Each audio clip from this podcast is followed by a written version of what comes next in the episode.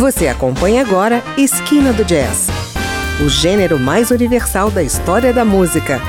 A apresentação: André Amaro.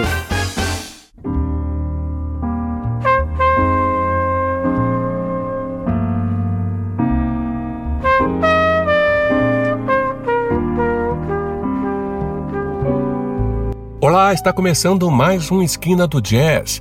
E para quem estava com saudade de Chet Baker, hoje vamos rever o álbum Late Night Jazz, gravado três meses antes da morte do trompetista americano que caiu da janela do seu quarto num hotel de Amsterdã em 1988, sem deixar evidências da causa da sua queda. O disco é controverso pela presença do poeta norueguês Jan-Erik Vold, que arrisca algumas interpretações experimentais como cantor. Há quem considere os seus vocais deslocados, irritantes e desafinados. Chet Baker, ao contrário, exibe ainda o seu estilo cool de tocar, ainda que seu vigor também seja questionado por alguns críticos mais exigentes. Mas o que vamos ouvir aqui ainda nos remete ao jovem Chet, que apesar dos anos se revela novamente inspirado com Baker no trompete, o talentoso Eagle Capstead no piano, Philip Catherine na guitarra e Thierry Venaz no baixo, a banda executa uma variedade de números de jazz. Sete delas você ouve agora nesse primeiro bloco. Skylark, If You Could See Me Now, The Bird from Kapinga Marangi, How High the Moon, Making Whoopee, The Ballad of Butter Smile e Body and Soul.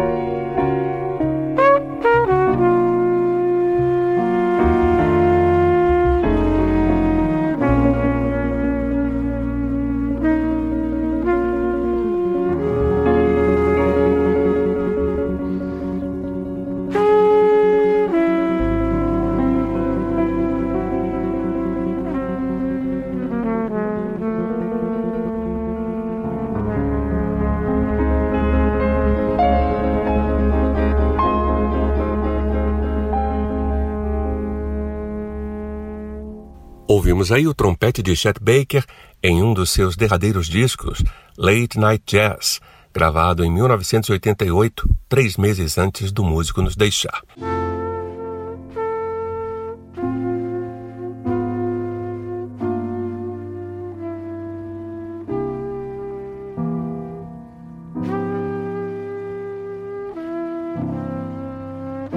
Último documento vivo de Chet Baker parece menos comovente que a sua trajetória musical nos anos 50. Late Night Jazz é considerado um álbum irregular e mostra um trompetista cansado, mas o ouvinte pode escutá-lo como um documentário musical e humano daquele que na juventude foi apontado como um sucessor de Miles Davis e era chamado de poeta do jazz. Deixo você então com mais seis faixas: Blamen, Blamen, Children's Waltz, Alice in Wonderland, Love for Sale, My Foolish Heart e I Want a Little Girl. Eu sou André Amaro e encontro você na semana que vem com mais uma Esquina do Jazz. Até lá!